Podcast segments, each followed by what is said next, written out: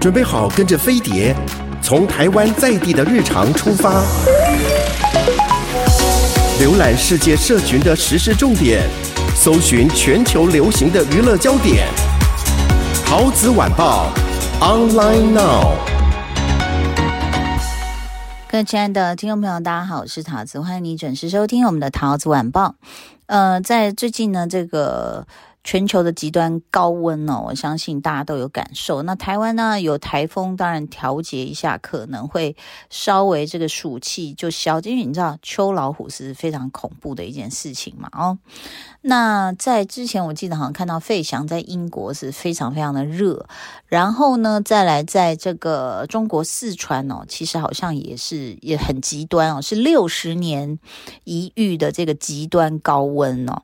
那呃，事实上呢，这是这是真的蛮严重的，因为呃，持续超过四十度。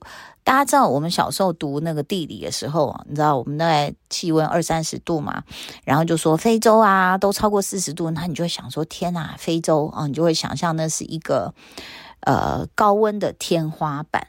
那然后呢，他说会热到什么地步，你知道吗？四川他说那个办公大楼里面的电脑键盘哦是会热到变形的耶，哈。然后他说：“你那个一只虾放在那个户外那种好像石头做的道路或是石墩上面去烤哦，就几分钟它就变红色了，就就熟了啊。那然后呢，这个他说，嗯，停电嘛，然后吃饭停电就要拿蜡烛出来啊。那可是这个蜡烛拿出来呢，因为也是高温的影响，所以它就弯了腰。你知道，就是蜡烛软了，变形了啊。”这是相当恐怖。然后呢，他说重庆一一家这个居民的玻璃直接被热炸了。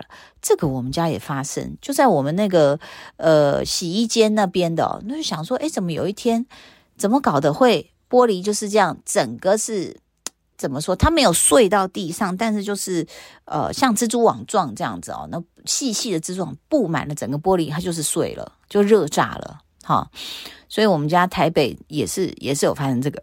然后他们说，水管里呢只有两种水，就是热水跟烫水。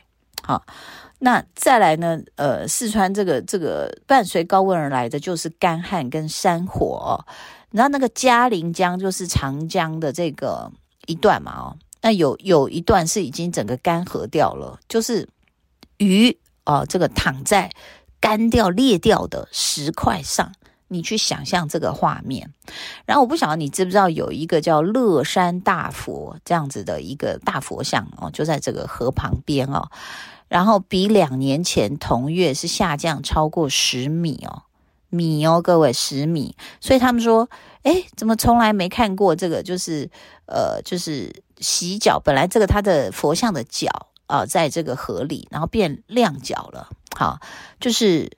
二零二零跟二零二二的对照大概就差了十米。我记得那个时候，日月潭也是，不是那个青蛙全部都显现了嘛？然后那就是有一些旅游业者，你说那种包游艇，他根本没有生意可以做啊，因为没有水啊，你怎么怎么怎么走游艇，对不对？那因为这样干旱，所以重庆大概有九个区域是接连发生了山火，就自燃了，因为太干了。那这样子又会引发用电量激增，然后干旱又缺水，又导致这个水力发电不足，所以就形成了一个恶性循环。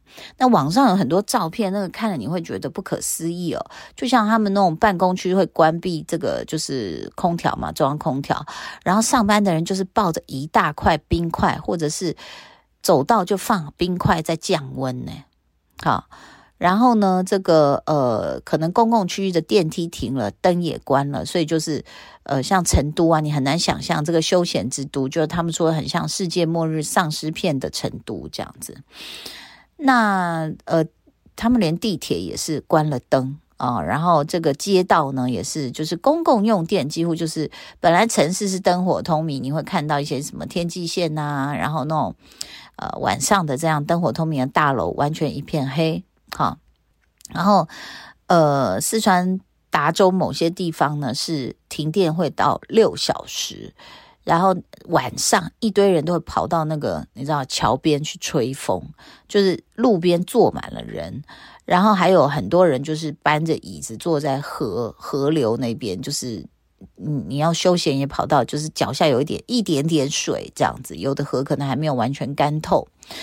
那也有人就全家跑到那个商场里面去吹冷气，这样子啊，就坐在那个商场啊。我是觉得这个 还蛮环保，只是对生活来说，真的造成很多的不方便。因为像有一些那种养殖户，他养鸡呀，就全都死掉了呀，因为太热了，你知道吗？没办法，你连吹电风扇都没办法。然后那有有些计程车司机呢，也是为了省钱，然后没客人的时候也不开空调，结果就有计程车司机就是热在车上就死了耶。所以这真的是。很难过的事情啊、然后呢，家里老人家热到不行，那就就拿着钱去买了一个电扇，结果呢，四十二度，一个人扛着电风扇回家，结果因为停电将近六小时，就在高温中去世了。说被人发现的时候，这个老人的手里还拿着电风扇的插头，哇，你就觉得这是相当难熬的一件事情哦，居然有很多人的生命是终结在这个。极热的夏天，这样哦，然后也有人说啊，第一次知道什么叫热衰竭哦，就是身体多很多的脏器器官衰竭，好像被煮了一样，被煮熟了一样，这样子。比如说种田的这个农夫，就是非常非常的这个高危险群哦。那呃，这个这个高温，其实我在 LA 也也面临了，就是他们每天其实也是会啊。就是有这个叫做高温的呃气温异常的这个特报啊，这几天那个热到哦，就是几个现象出来了，你真的没有办法想象。热到就是车子，我上车去接女儿的时候，就突然发现啊，那个方向盘的方向盘是烫的，塑胶是烫的，金属更烫，所以你就还好有有我有穿长袖要遮阳，然后我就等于是把那个袖子兜到手手掌前面，这样去掐着那个方向盘开车。然后呢，朋友的小孩呢要开车回家，发现呢过热在太阳底下，哎，他动不了嘞，就车子没办法发动。然后也有朋友他们家车库，因为车库通常关着门嘛，为了安全，然后闷在里面，结果车库里的热水器坏了，所以全家没有热水可以用。那发发生在每一个人的这个身上，就是发现青少年的痘子变多了，爆痘。然后本来我们要去上一个课的老师呢，牙痛就爆肿。你知道这个其实不只是影响，就是路面啊、道路啊、交通，影响每一个人的生理状况。我觉得那个是非常非常严重以及可怕的事情哦。所以其实大家平常还是要省水省电。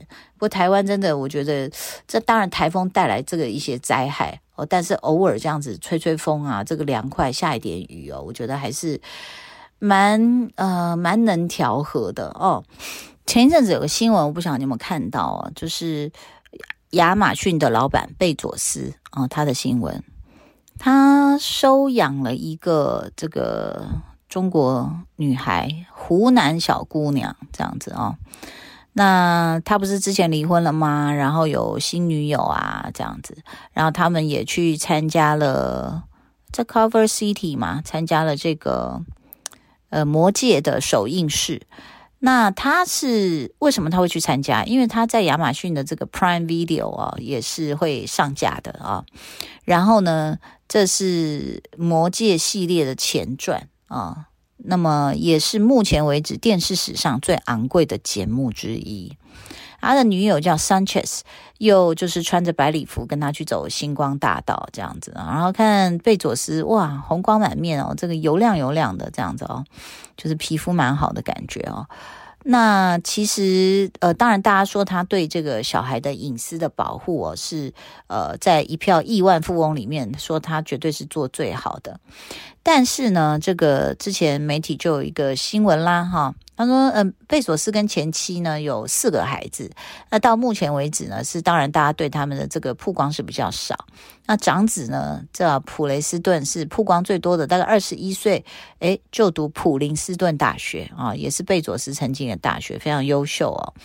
那这个普雷斯顿呢，很多人就说跟他爸很像，那有可能就是父亲的接班人了，才二十一岁。然后其他三个小孩资料就没了，就是非常低调哦。”那，但是令人瞩目的是呢，贝佐斯跟前妻收养了一个来自中国，刚刚说湖南的小女孩，这样子、哦。然后他一直到二零一六年的七月，在加州 San Diego 的这个星际迷航超越首映的时候，那贝佐斯才就是带一就是全家人这样很罕见的在媒体上亮相，然后大家才看到这个小女孩的样子啊。那。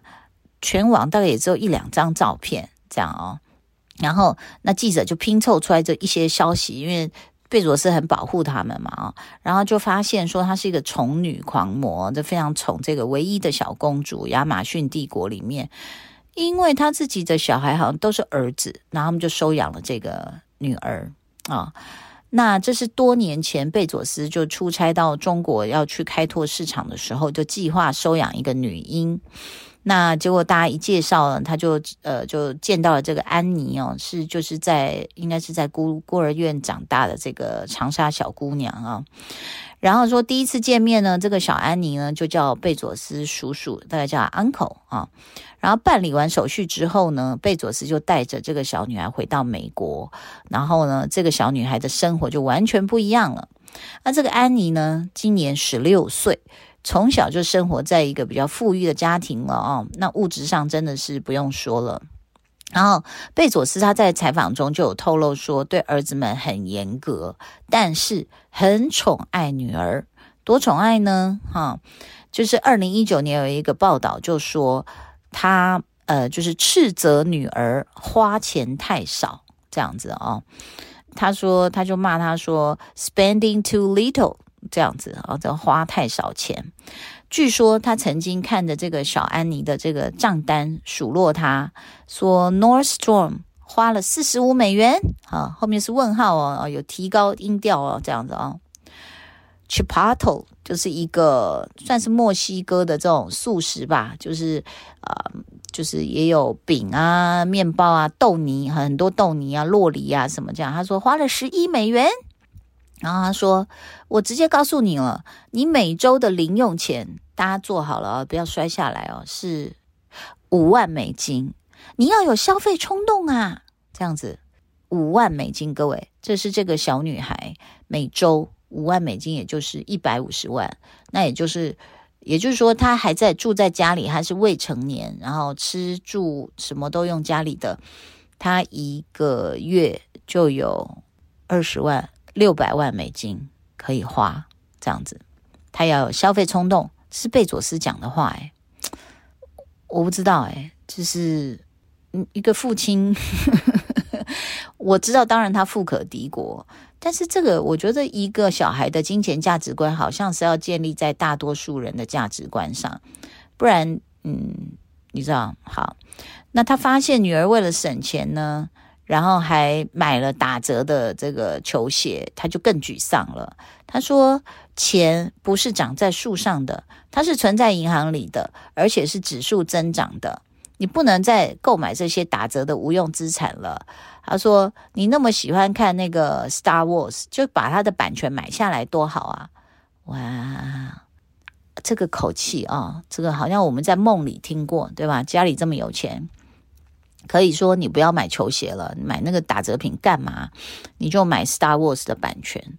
哇，我们只能像绵羊一样。哇，OK，很豪气的爸爸，但他的本意可能是要他女儿从小有这个所谓的理财观念啊，那不是计较在小钱上一点点节省，但是真的贫穷真的是限制了我们的想象哈。那据说为了鼓励女儿多花钱呢，他还曾将这个安妮送到了呃伯里兹海岸附近的私人的岛屿啊。那所以。当然，你就会想说，哇，这个小女孩，你就这样宠她，这样对吗？对她的价值观。不是我在想，因为最近也在跟一些少女们聊天哦，可能就是比如说他们的男朋友啊，妈妈不同意，爸爸不喜欢啊，他们说为什么啊？说呃，家里面的对于花钱的价值观是不一样的。那妈妈可能怕女儿将来这个这个受苦啊，什么什么的，就确实在某些呃花费上就是出手不一样。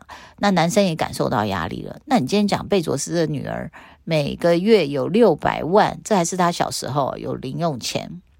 请问他将来就是说，但我们比较老土啊，就要想到找对象啊，都不要讲找对象，找朋友。今天我们要去吃欧阿米刷，你敢找贝佐斯的女儿去吗？你懂我意思？就是大家会想说，他会不会觉得这个东西太 cheap，然后他会把整条街买下来这样子。然后他也抽出时间跟孩子一起学 Mandarin 啊，这个中文，学中文，也让他女儿多了解中国。然后呢，这个他也跟他的女儿一起这个去逛逛南加大这样子。好，那所以呢，这个我们可以看到啊，他其实贝佐斯他自己十六岁的时候也是被继父古巴移民米格尔给收养这样子。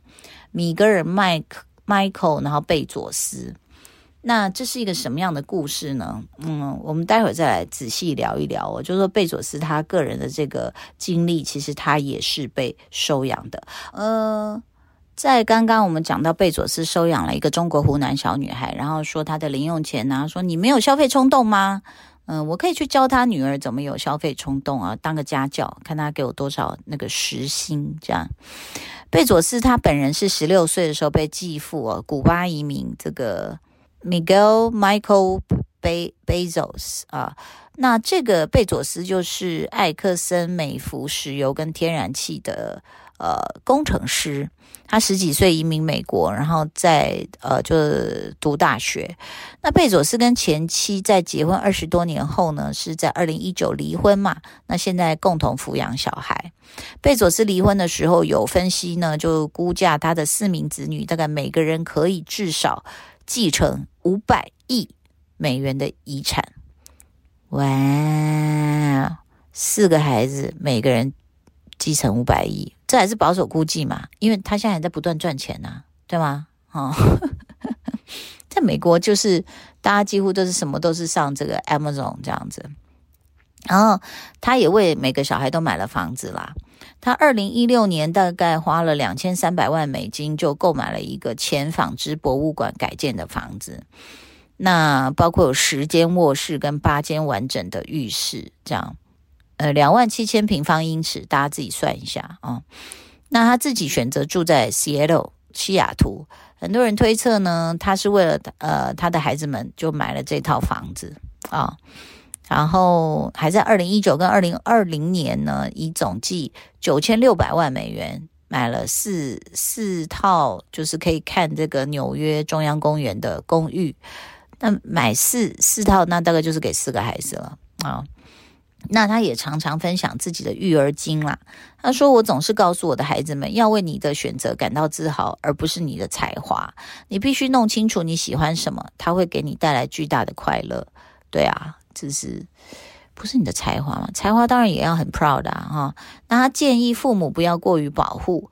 那他也建议在做任何事情的时候，让你的孩子去观察，让他们去体验、去引导，而不是去做。哦。”这样子好，他分享自己带小孩的方式是：四岁的时候给他们玩刀，七八岁的时候让孩子们玩大工具。那他说，这个应该任何一个。育儿专家看见都会摇头啊！四岁玩刀是什么意思？什么样的刀啊？因为我有一次在网络上看一个影片，人家明明是农村嘛，然后就会拿那个大镰刀啊，砍一些瓜啊、甘蔗啊什么的。那小孩看起来大概也就三四岁吧，他就拿刀在砍一个竹竹子的时候，很多那个弹幕啊，就是发的评论就立刻说不要给小孩玩刀。其实我觉得网络大家的教育观念就是会。蛮互相影响、干扰的这样子。他说：“允许他们冒险并自力更生，可以教会他们足智多谋，这是商业和日常生活中的一个关键特质。”这样子，OK。那你看，我们刚刚讲了，就是可能大儿子有曝光嘛，可能会呃接爸爸的班。那其他三个呢？其实大家也不知道哦。那就是。有一个记者疑似爆料说，记者的儿子跟贝佐斯的小儿子好像是同班同学，然后就知道他小儿子的全名。结果呢，记者就去 Google 搜索的时候，是完全搜不到这个小儿子的信息，这样子。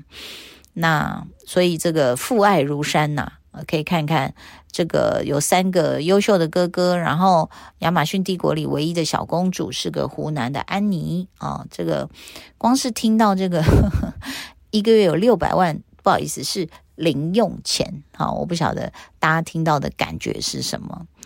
其实贝佐斯，我不晓得，就会觉得是不是小孩？如果你的小孩要交到普通人朋友，是不是应该花费跟大家接近，会比较容易交朋友？